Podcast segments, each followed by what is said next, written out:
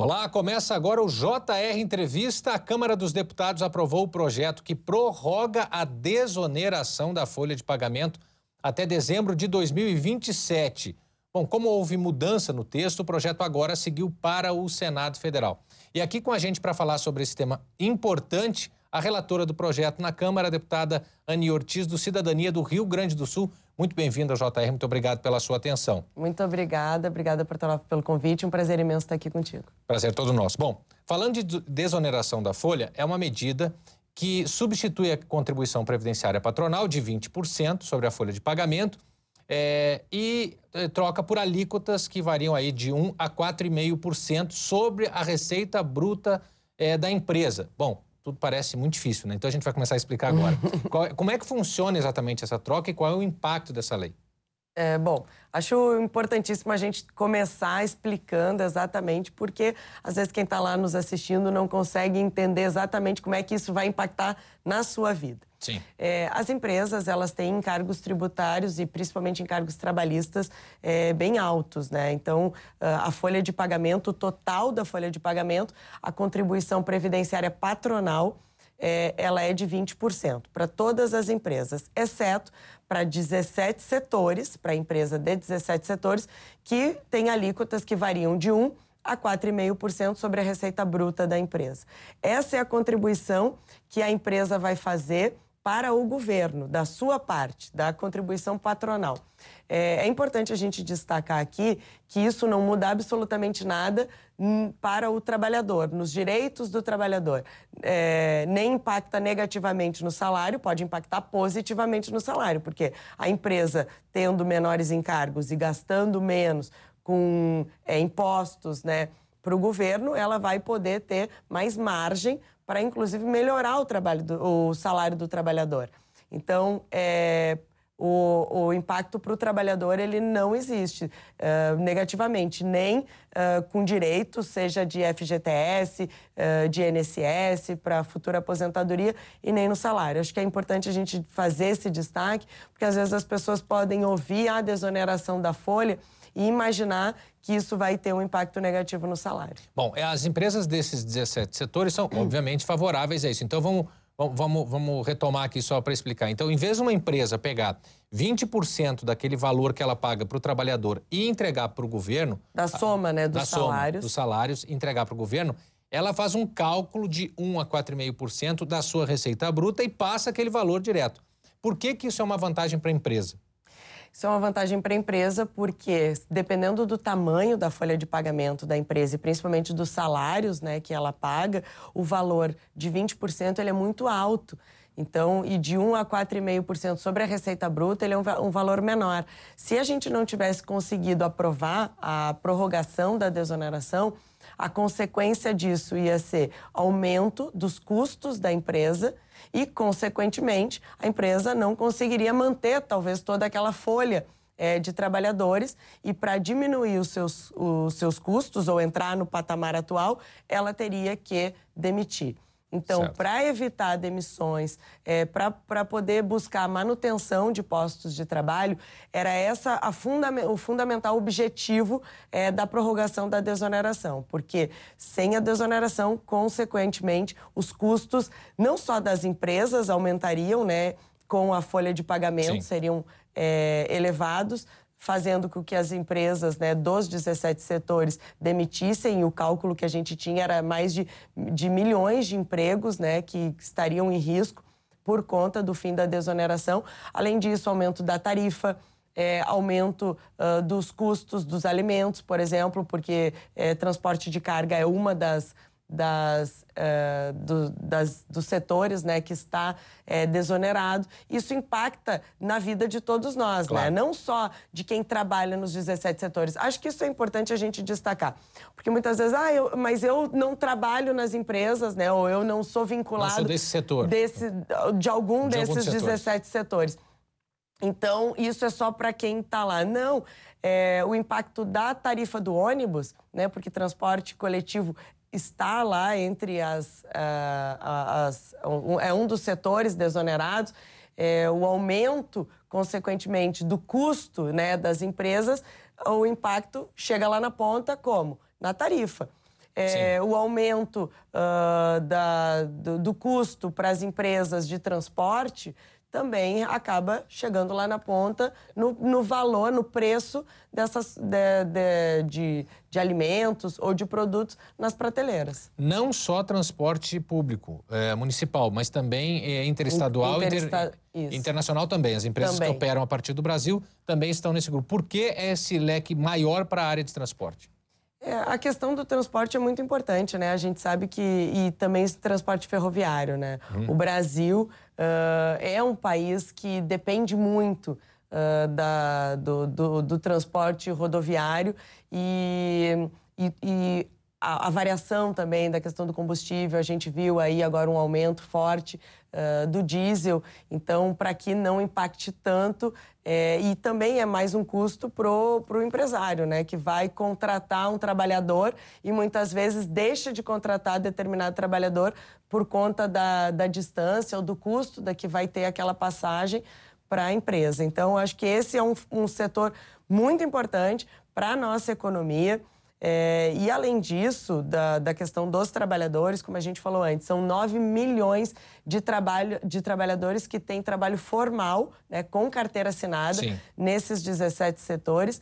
E além disso, todo o é toda a cadeia que gira em torno, né?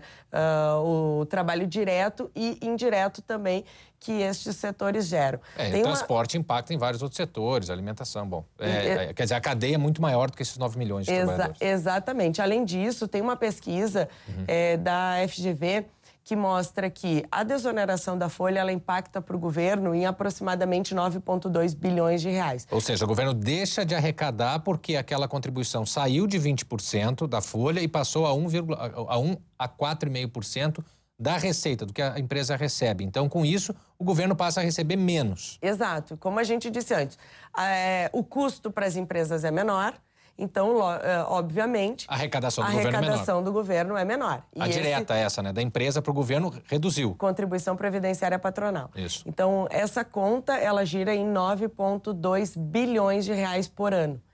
É, porém, é, esse estudo da FGV mostra que a base, como tem uma ampliação da base de trabalhadores, as empresas contratam mais, justamente porque o cálculo não é sobre o salário do trabalhador, e sim sobre a receita sobre a bruta receita. da empresa as empresas contratam mais, então amplia a base de trabalhadores, é, tem um giro maior da economia, que o incremento na receita. Uh, Via outros impostos, por exemplo, ICMS. É, INSS, FGTS e outros, e, e, exatamente outros impostos, o incremento de receita para o governo ele estaria uh, na casa dos 30 bilhões de reais. Certo. Então é uma política que dá certo, que deu certo que já se mostrou ao longo dos anos muito efetiva. E aí, aqui, eu acho que a gente é, poderia, inclusive, trazer a discussão de que outros setores, ou talvez todos os setores da economia, poderiam também contar com a desoneração da folha, porque isso se mostra muito efetivo. A uhum. gente tem estudos que mostram que quase a metade dos estados é, do nosso país tem mais adultos é, vinculados a programas sociais do que trabalhando com carteira assinada. Pois é, isso é grave, isso é uma, é uma, é uma situação grave. Agora, antes da gente falar de municípios, eu quero falar especialmente de municípios, porque é, é nessa, nessa questão do Pacto Federativo é quem tem talvez uma condição mais vulnerável até em termos é, econômicos. Muitos municípios, não todos. Mas antes disso, o que garante, se é que existe alguma garantia, que a minha empresa, por exemplo, vamos supor uma empresa fictícia, uh, venha receber esse benefício de trocar os 20% por 1 a 4,5% e não garanta a manutenção do quadro funcional. Então, aproveite dos dois jeitos, ou seja, eu aumento meu lucro, eu, eu diminuo minha despesa e aumento meu lucro porque eu demito. O que, que garante que eu não vá fazer esses dois movimentos?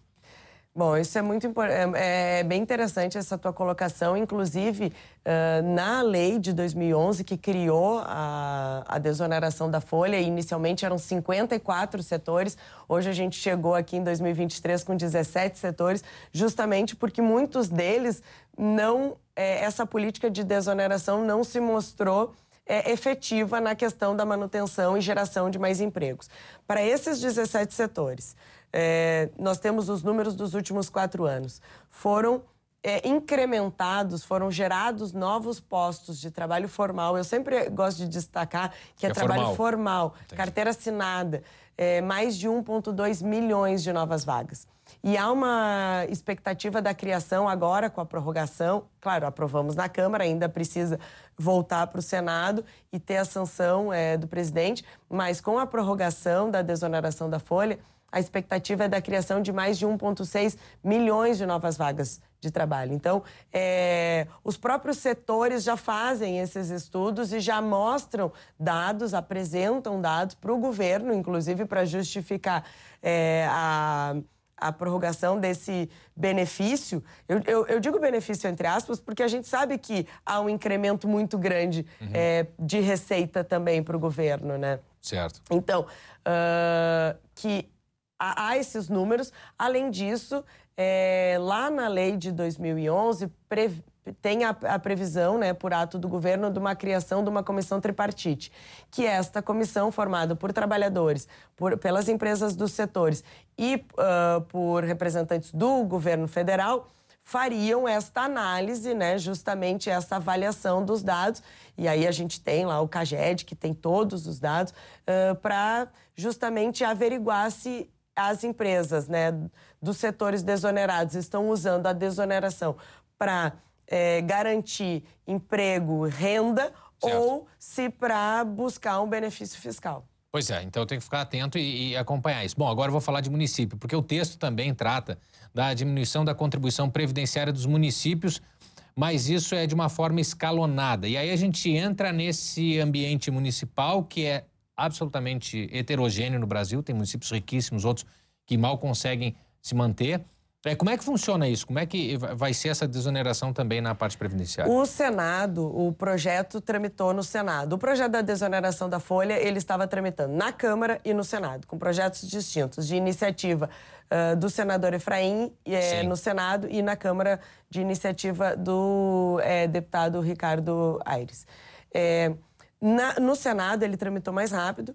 Uh, ele passou na comissão, é, ele é terminativo na comissão, por isso já veio para a Câmara e foi apensado a esse projeto na comissão, na CDE, na Comissão de Desenvolvimento Econômico, que foi aonde nós demos início a essa discussão. Sim. Ele trouxe a questão dos, munic dos municípios. Então, lá no Senado, o relator incluiu os municípios.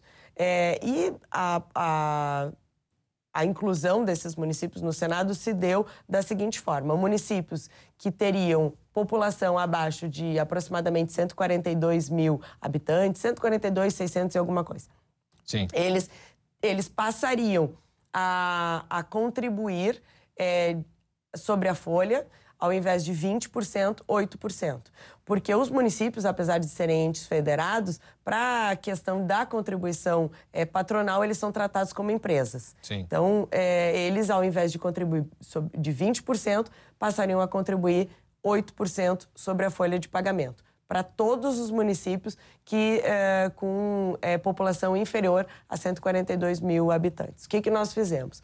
Eu apresentei um substitutivo é, a este é, projeto que veio do Senado, porque é, nós entendemos que o critério populacional não é o mais adequado para uh, buscar, né, é, para dar aos municípios a possibilidade de pagar menos é, sobre a folha de pagamento. Uh, tem muitos municípios, como tu mesmo falou, tem muito município que tem uma situação muito favorável, outros municípios passam por mais dificuldade. A gente sabe que a grande maioria dos municípios do Brasil hoje enfrentam uma crise muito grande, é, tiveram perda de arrecadação e precisam ter uma alternativa ou precisam de um socorro do governo federal, visto que são entes federados, né? Claro. E e os municípios prestam um serviço fundamental, apesar de ficarem com uma fatia muito pequena no bolo, né? E é daí... a ponta do processo, é quem está na e, ponta. Tá exatamente. Tá Aí tem que se discutir toda a questão do Pacto Federativo, que acho que é um, uma outra discussão. É um outro tema, é. é mas os municípios é, está sobre o, o, nas mãos dos municípios uma grande responsabilidade com a questão da saúde, é, educação, Uh, uma, uma, boa parte da questão da saúde fica com os municípios, educação, os serviços, né, uhum. uh, os serviços urbanos acabam ficando por conta dos municípios que não têm é, receita para prestar um serviço adequado para a população. Então, é, nós deci, é, decidimos apresentar dentro do substitutivo uh, uma tabela que varia de 8% a 18% a alíquota. Então, ao invés de 20%, essa alíquota passa, uh, ela vai ser escalonada de 8% a 18%, dependendo do, do PIB per capita de cada município. Então, uh, municípios mais ricos terão um, um desconto menor, municípios mais pobres terão um desconto maior. Assim fica mais justo, né? Entendemos que seria mais justo, porque pode ter um município que tenha mais de 142 mil habitantes e tem uma situação financeira bem complicada, é frente a um município que tem menos né, do que 142 mil habitantes e tem uma situação financeira muito melhor. É, conheço vários aí que nasceram, foram construídos em volta de indústrias ou de áreas econômicas muito é, fortes, muito uhum. grandes aí, que acabam tendo uma condição bem mais tranquila termos de receita. Então, fica esse escalonamento justamente para atender essa questão. Quero dar um recado para você que está nos assistindo. Sempre você pode assistir ao JR Entrevista na Record News, no portal R7, no Play Plus e nas nossas redes sociais. Bom, quando a gente fala em desoneração, a gente fala que o governo abre mão de uma, o governo federal abre mão de uma receita e aí já o governo fica com o cabelo em pé. É natural, perde dinheiro e o governo e, e, e em nome de uma possível e de uma provável arrecadação aí num médio prazo, no longo prazo, porque vem através de outros tributos, ou seja, abre mão de ganhar tudo de uma vez, ou ir ganhando sempre é, recorrente, para um possível ganho em dinamismo da economia que vai acabar voltando em termos de receita. E aí a base do governo é contra, porque diz que a perda é muito grande, o governo precisa fazer investimento, precisa, é, bom, dar conta da folha, etc. É, como é que está essa discussão nesse ponto com a base do governo também? É, esse argumento de que o dinheiro volta, calma que o dinheiro volta, ele está sendo suficiente? Olha, pelas movimentações e pelas manifestações dos próprios é, deputados da base do governo na Câmara e no Senado, nós entendemos que sim. É, o, o, governo, inclusive, é, o, os deputados que representam o governo na casa e no, nos líderes defenderam não só a prorrogação da desoneração da folha, mas também a inclusão dos municípios, entendendo que os municípios passam por essa dificuldade financeira. É, nós, a, a, é, os números, eles são uh, muito é, muito precisos, assim, a questão do, dos empregos gerados, da manutenção de emprego, da, do incremento de receita para o governo. Eu acho que isso é muito importante. E se é, é, é entendendo ou vendo né, como políticas públicas, né, que muitas vezes os governos gastam muito com políticas públicas que não trazem um resultado tão efetivo, uhum. nós acreditamos que essa sim é uma política pública que traz um resultado de geração de emprego, é, de renda e de fortalecimento da nossa economia. Uh, sem essa medida da prorrogação da desoneração da folha, o custo para o governo, inclusive, seria mais elevado. Uhum. É, com é, auxílio-desemprego, é, com mais pessoas entrando dentro para dentro né, dos programas sociais, que, como eu disse antes, né, a gente vê um número altíssimo é, de adultos é, é, recebendo programas sociais, ao invés de estarem trabalhando com carteira no assinada, né? Tra trabalhando no mercado e podendo crescer, uh, se desenvolver, buscando sua autonomia. Acho que isso é muito importante, assim como política pública, né? Tanto é que é um programa que vem lá de 2011, que tinha inicialmente 54 setores, foi uh, diminuindo né, o número desses setores, chegou em 17 setores, os 17 setores que mais empregam no Brasil, são 9 milhões de postos de trabalho, né, de postos formais, uhum. né, de trabalhadores com carteira assinada, uh, trabalhadores direto, fora o, o, o, trabalho indireto todo que, que gera, né, esses, que geram esses setores, o impacto que tem no preço, é, dos alimentos, da tarifa pública, do transporte coletivo, é, nos produtos e serviços, obviamente. Então, a gente acredita que, como política pública, é uma política pública eficaz que traz bons e positivos resultados para o nosso país. Perfeito. Bom, é, falando agora do ponto de vista uh, legislativo da coisa.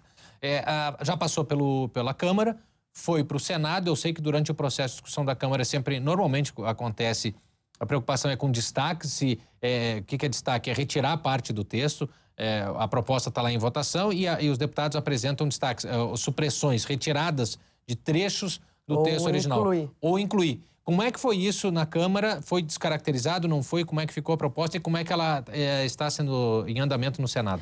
O relatório foi aprovado sem destaques, nem para inclusão de, de novas é, de, de emendas e nem retirada. Acho que isso é muito importante porque foi um texto construído com os líderes, com os deputados. É, outros setores, obviamente, aí tinha um pleito muito grande de outros setores é, que era importantíssimo também contarem com a, com a desoneração uh, para aliviar um pouco né, o peso do, do, é, do tributo em cima do empresário para que o empresário possa investir mais, fazer mais investimentos, ampliar a planta, é, contratar mais. Eu acho que isso é fundamental. Uh, porém, a partir da votação, da aprovação da emenda constitucional 103, que foi a reforma previdenciária aprovada em 2019, Sim. ela vedou a inclusão de novos setores, é, da mudança da, da base de cálculo para a cobrança, é, para a contribuição previdenciária patronal. Então, há uma vedação sobre essa mudança, porque estes setores, ao invés de terem a cobrança é, em cima da folha de pagamento, eles mudam a base para a receita. receita. bruta. Uhum. Então, há uma vedação a partir da emenda constitucional 103, dessa mudança né, da, da, da base é, de cobrança, e só é, os 17 setores que contavam com a desoneração da folha quando aprovada a emenda constitucional 103 poderiam ter é, este benefício prorrogado. Uhum. Então, é, as vedações são Primeiro, não se pode é, aumentar a alíquota para mais de 4,5% e nem diminuir de 1%. Então, as alíquotas é, elas permanecem fixas de 1 a 4,5% sobre a receita bruta da empresa. E outros setores que seriam. É, que teriam justificativas também para ingressar é, dentro da, da, da desoneração, regra, né? da regra da desoneração, não podem ser incluídos justamente por conta é, dessa vedação da emenda constitucional 113. E eu gostaria só de fazer aqui, de citar um dos setores, é, que é a questão do, da saúde, por, uh, porque vão ter um custo maior com uh, o piso da enfermagem, né, vai elevar o custo, por exemplo, para hospitais. E para que hospitais é, possam, pudessem manter os seus quadros né, de funcionários, porque aumentando o custo talvez não consigam manter todos os funcionários e onde corta primeiro acaba ou, ou, quando é tem o trabalhador que, em geral. É o trabalhador né? Quando a empresa tem que cortar a despesa ela tem que fazer um, um planejamento orçamentário e, e não consegue colocar é, o custo dentro da receita ela vai cortar no, no, trabalhador. Então a questão da saúde seria importantíssimo incluí-los né assim Sim. como o varejo, que emprega muito e poderia empregar muito mais, bares e restaurantes, que é o primeiro emprego, né, a porta de entrada de muitos jovens para o mercado de trabalho, que também precisam desse, de, dessa força de trabalho, que não conseguem substituir pela tecnologia, claro. como outros conseguem substituir pela tecnologia, e acabam tendo custos de operação elevadíssimos, é, teria justificativa para que pudessem ingressar. Mas, infelizmente, é, seria inconstitucional e aí a gente não pode incluir incluí-los dentro dessa prorrogação de desoneração. Tá certo. A gente vai fazer um intervalo e na volta vamos falar sobre uma lei para proteger mulheres que estão com medida protetiva. A gente vai falar dessa discussão e também vamos voltar um pouquinho ao tema e ver como é que essa questão da desoneração conversa com a reforma eh, tributária, a reforma eh, que está em andamento também. A gente já volta. Estamos de volta com JR Entrevista e aqui com a gente a deputada Anne Ortiz, do Cidadania do Rio Grande do Sul. Bom, a gente vem falando aí da desoneração da folha, assunto complexo, mas muito importante, a gente tem que discutir. Eu queria saber como é que isso se relaciona com a reforma tributária. Bom, a reforma tributária ela é uma reforma importantíssima. A gente sabe o quanto é, nós vivemos num emaranhado tributário no, no Brasil e o quanto isso pesa em horas e dinheiro para os empreendedores e empresários do nosso país, né? Afastam investimentos e precisava ter essa discussão, principalmente no, no ponto da simplificação. É fundamental é, simplificar a questão da tributação no país. E basta terminar uma reforma tributária começa a se falar na próxima. Agora nós temos que pensar em outra reforma. É, é, é permanente. Né? Permanente. Né? O que eu acho que tem que ser falado, a, uhum. paralelo com a reforma tributária, é a reforma administrativa. Para diminuir também o custo né, uhum. uh, do setor público, porque um dos pontos da reforma tributária era a diminuição dos impostos, né, uhum. que infelizmente não vem com a diminuição dos impostos, porque o governo quer manter a arrecadação. Então a gente sabe que na reforma tributária, muitos são os setores que vão ter, é, que terão alíquotas é, diferenciadas. Uh, e a alíquota geral, cada setor que entra na alíquota diferenciada vai empurrando a alíquota geral mais para cima, e porque uh, se o governo quer manter a arrecadação, alguém vai ter que pagar essa Sim, conta. Vai vir de algum setor. Vai vir de algum setor. E nós sabemos é, que quem sustenta a máquina pública, que é grande, que é pesada, que é cara, uhum. são os trabalhadores, né? E quem empreende, quem investe aqui no nosso país. Então, é, é importante é, fazer a discussão da desoneração da folha, porque a discussão da desoneração da folha, ela é justamente isso. Ela ela retira o peso, pelo menos uma parte do peso, de tributos né, destas empresas, destes setores que empregam, que fortalecem a economia, que, que geram é, receita né, para o nosso país. Então, agora, a, a, a questão da, da reforma tributária, ela vem na, no, na questão de simplificação. Porém, ela não discute, uh, essa primeira fase, pelo uhum. menos, ela não discute uh, contribuição patronal. E a gente acredita que numa segunda fase é, da reforma tributária tem que ser discutido a contribuição patronal, é, a previdência no país, né, que foi discutida agora há pouquíssimo tempo, em 2019, mas para com, com outro formato, que não esse formato, talvez, que custa muito para as empresas e Sim. acaba forçando as empresas é, a trabalhar, a ter uma um, um, um, número menor, né, reduzido, talvez, do que poderiam ter de funcionários trabalhando, ou é, fortalece a informalidade no nosso país também. Sim. Para que haja uma discussão muito mais séria e muito mais aprofundada da questão do peso é, dos encargos trabalhistas, né, sobre a folha de pagamento, uh, neste caso da desoneração, para que a gente possa caminhar no mesmo sentido da reforma tributária, de mais simplificação é, para os empresários e, obviamente, um menor peso dos impostos. Bom, é, eu quero mudar de assunto aqui, porque ainda dá tempo da gente falar de um assunto muito importante que no Brasil inteiro está se discutindo, né? Que é a questão de violência contra as mulheres. a senhora é autora do projeto que prevê que mulheres que tenham medidas protetivas, tenham sido incluídas nisso, possam ser contempladas no programa Minha Casa Minha Vida. Como é que isso vai funcionar? Elas têm preferência nisso? Como é que está encaminhamento também? É, exatamente. Nós apresentamos um projeto, é, uma emenda no, na, no Minha Casa Minha Vida, no programa Minha Casa Minha Vida, para que mulheres que tenham medida protetiva, elas possam ter prioridade é, na aquisição é, dessas casas. Nós sabemos que muitas uh, mulheres que, que sofrem de violência né, doméstica não têm possibilidade, não têm uma casa para voltar, acabam não, é, muitas vezes tendo que, que conviver né, com o agressor ou os agressores, porque justamente não tem outra alternativa. Então, nós entendemos que essa medida ela vai é, é mais um ponto para contribuir com o combate à violência né, contra as mulheres.